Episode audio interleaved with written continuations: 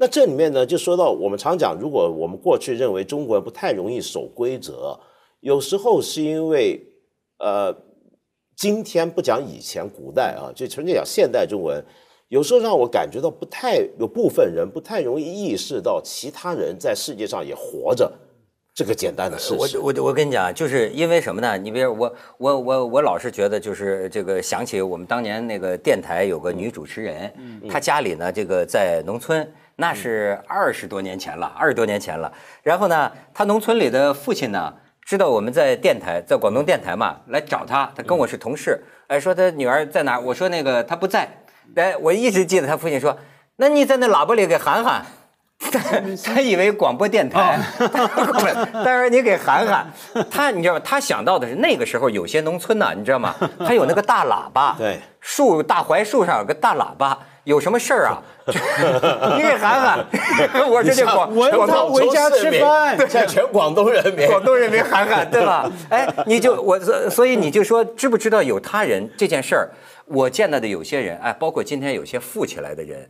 那真叫旁若无人，那是很高的一种表演状态。就是他不知道有别人。前一阵有一个著名的画家跟我讲，我觉得他他他说，哎呀，我的两个朋友真有意思。他说那个他们都很有钱了，发财了，然后呢想想投资艺术品，有钱了想买艺术品，就跟着我呀这个玩了这么几个月。他说搞得我好尴尬。他说比如说我我带他们说去纽约，到一个著名的。收藏家的这个家里，让人家把人家珍藏的那个家里的珍藏拿出来看。他说：“这俩哥们儿从进人家家门倒是穿着西装，进人家门一人拿着个五 D Mark Two 这么大个的那个大相机，就拿着，哈哈进来，人家老外颤颤巍巍的把这一拿出来，俩人二话不说，咔咔咔咔咔，就这么拿个手机，一通一通猛照，咔咔咔咔咔。然后后来说第二天。”这个去那个那个大都会博物馆吧，去大都会博物馆呢，有一个文物的那么一个讲座，在其中的一个厅，开始他们参观，后来呢就走丢了，走丢了呢，这个画家这一行人呢就去到那个讲座厅里去了，然后这俩哥们呢还是他背着个五 D Mark Two，咔咔咔一下转到一个正在讲座的这个报告厅，就好比文道正在讲座，大家这个鸦雀无声在进，他一进门。哎，你们怎么到这儿来了？你们在这干什么了？你们在这干什么？你们在干？哦，我就不知道是这是怎么个情况。你们在这干什么？比如我再举一个例子，有时候我们在国外机场候机怎么样？嗯，你就会看到，比如说。当然，我们今今天的中国游客，首先要讲，其实跟以前是很不一样。就大家印象中，中国游客有很多很负面的形容词在国际上。对。但其实我今天遇到绝大部分中国游客，其实非常优秀。对我必须负责任的说，真的，这是跟你感觉一样。就我现在在国外，我觉得那是少数。就其实不真的不能认为大多数中国人。我觉得，因为其实今天中国中国爱面子嘛，我们以前老讲这个，中国因为太爱面子，所以现在其实比以前反而更而而而且而且我觉得，而且我觉得正是这几年，所以为什么有就是公众为什么有。时候公众讨论有好处啊，对，你别觉得是揭你疮疤，你发现没有？大家说说呀，大家骂一骂呀，你明显感觉到，哎，大家都有点注意自己的行为了。但是呢，就偶尔我还会遇到一个什么情况，比如说我最近一次在一个国外的机场候机的时候，那是一个深夜的航班，一两点才就才飞，呃，大家都知道都是中国来的，那就当然也有很多中国客人，就只有一个中国客人，呃，那个看起来应该是个有钱的中年太太。我怎么知道她有钱呢？因为她的行头。你知道一个人穿的名牌，名牌都在说话的。这个名牌，这个丘吉尔在说话。没有，名牌说话是他，比如他用招牌说话。他无论是 H 也好，是 L 也好，是 G 也好，还是 C 也好，那个 logo 越大，他的音量越大。他在对全候机室的人在广播，就是我是谁，我是谁。他的全身上下都是那些牌子。但是呢，比他这些牌子的音量更大的呢，是他的手机的音量，因为他在用视像通话。然后那个时候半夜一两点，全部人都昏昏欲睡，那他拿着个手机，隔得很远，怎么样？你看到我了吧？啊，你瞧瞧，你瞧瞧，然后全全全。整个候机室一下子惊，然后所有老外都懵了，这怎么回事？以为是要报报火警了还是怎么样？他就完全没意识到其他人的存在，就是，呃，但这个你这就跟规则无关，这因为从来没有一个规则。就如果候机室很明确说，进去之后，请关掉手机，不要用视像通话，他也许会听。如果有人来督导，他更加会听。但是如果从来没有把这个规则写清楚过，这种不言自明的，这其实是一种公共场合的潜规则。我我我有一个电电影公司老板的朋友，上次给我学的，把我笑坏了，说是他坐这个头等舱，然后旁边来了这么一位，后来分析啊，应该是头一次坐。也还不什么，反正就往那儿一坐，你就听着是就直接视像通话就来了。哎，我那个到北京啊，我跟那个冯小刚约了吃饭啊，那个什么你们这个个什么什么啥，他说了这么一通，然后坐那儿就开始就顾盼自雄，左右来嘛，然后主要是旁边有个，你记得那个座位旁边有个阅读灯嘛？对，看看最后没人拿过来。来杯橙汁儿，来杯橙汁儿。他以为是麦，你快来杯橙汁儿，我这个笑坏。而且还有另一个问题，你就比如说这个刚才义军讲的，他有的时候啊，你比如说说这个有些人不爱守规则，比如说这中国是过红绿灯。后来我发现问题得辩证的看，跟规则的制定有没有关系？你比如说那次人们就说说啊，说中国人凑齐一小撮就闯红灯。他说，但是呢，在很多路段呢。你有没有考虑到，在很多路段，车机动车走能长达几分钟，没错，行人走只有十几秒，给行人的绿灯就是十十十几秒。我发现其实其实今天在中国的话，我觉得所有的就社会制就社会规则方面，这种行为秩序方面，其实每个个体都是在进步，规则的制定也是有进步的。其实，在上海现在就是有那个规定了行人的那个路权，就你车子如果看到人，一定是先让的。嗯。但是我就发现，就是嘉辉刚才说特别有意思的一点是，他发现其实。中国人常常我们是在抱怨，就是哎，你规则本身你不合理嘛？我为什么要遵守这个事情？其实除了一般我们讲的社会上的这种这个秩序以外，我们心底里我们的哲学，我们的处世哲学经常就是这样，就说哎，其实如果我真的按照你这个规则做，其实好像好傻呀，是不是？如果我不遵守，我我我我我超过去，有什么办法？好像我我能把这件事情给办成了。是不是我们内心有一种超越这个？你你讲到这个这个文化基因呢？这个确实就说起来就是就就有的聊了。就是说呢，呃，你看过去咱们听过一种理论，比如说西方人要叫我说有就就觉得有些时候守规则到了轴，咱就觉得太轴了，是吧？没不知变通啊。但是呢，他们讲呢，比如说西方这种契约精神呢，源于呢跟这个他的信仰很有关系，比如说是基督教。他是啊，好像这个契约呢，我们是在上帝面前立约，所以他脑子里啊有一个神圣不可侵犯的东西。你就哎，咱立立人跟上帝所立的约，这个本身就有神圣性，它是不容你不容你这个利用的。我也其实我也不是很相信是这个文化基因啊，或者说有的时候我觉得有时候大家说在西方就是因为有这个信仰，他们个个都是圣徒，我不这样认为。其实我最近看了一个，我觉得。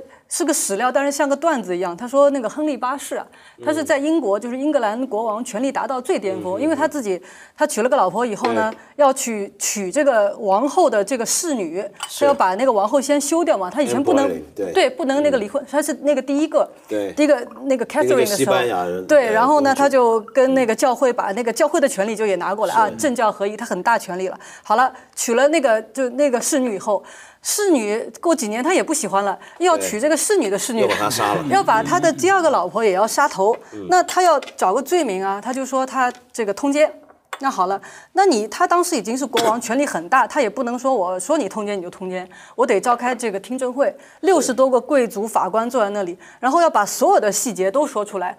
跟什么人在一起？这个男的长什么样子？包括什么尺寸呐？说的什么话呀？各种所有细节，包括国国王本人的身体特征，什么全都要说出来。这个法庭最后是判了那那个安妮·博林他那个王后的斩首嘛？但是在在他得走这个程序，他所有的程序他都得走，让就让他自己很丢人。他说当场有一个贵族就问了嘛，说这个啊，我们干嘛还要走这样一个程序呢？哎，那个法官就说这里是英格兰。呃，但是你看啊。有一个非常有意思的，我看过有一次有人说说这个田忌赛马的故事，嗯，中国古代田忌赛马的故事，说现在还有没有在小学课本？当然，这哥们儿说的也有点是不是太极端了？他说这样的东西不能再出现在这个教，不能再这么教育孩子了。他说田忌赛马，这是中国人当成一个智慧。其实要照我说呢，呃，我后来仔细辨析了一下，在《史记·司马迁》的记载当中，就说这个孙膑呢。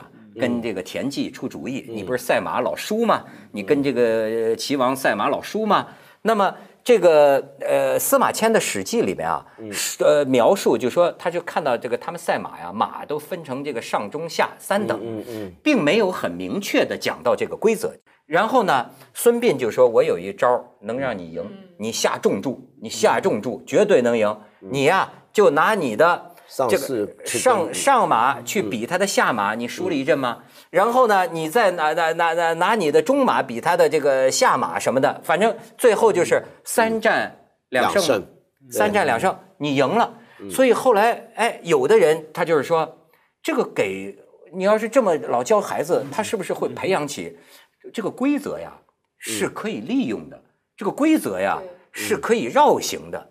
没有啊，你刚说的是他没规则啊，他没有，他有这个规定，但那个马没有身份认证，马没有检查你是什么马。那我可能没有漏洞。就根据他不是不是规则，他是默契。他说他没说明什么叫一定要上马对上马。有，我就说这个这个地方我做了考古啊。司马迁的《史记》里，我认为这点没说清楚，没说，只是说他们的马呀分成上中下三等，默契，但是呢，默契，在民间故事当中是这么说的。民间流传的民间故事说，本来呢是上等跟上等比，中等跟中等比。那么你要是这样的话，规则就是明确的。而孙膑出的主意，要按照民间传说的这个说法讲，无异于犯规嘛。嗯，不是吗？不过还有一种情况，就是我觉得有时候它还不一定是什么文化基因。就当然文化基因不是不重要，但有时候要改变一些我们觉得不令人满意的状况，可能是需要提供一些社会的支持或者资源的调配。你比如说刚才我们讲，你怎么样让大家都能够愿意遵守过马路要走一定的安全道的路的一个规则呢？很简单嘛，你增加行人的方便。你如果整条马路长达比如说五公里的路面没有一个。呃，斑马线没有一个十字，没有个红绿灯的话，那人人都穿越马路了，对不对？那同样的，比如说有时候我们见到一些地方，你觉得怎么垃圾那么多？通常你仔细看，只是因为那个地方垃圾桶不够，你给足了垃圾桶，它就不会那么乱扔了。那你在透过很多的社会的现成的制度的改变，能够改变很多东西。你比如说，我再举个例子，最近几年我们如果去日本，包括去台湾旅行，你会注意到一个现象。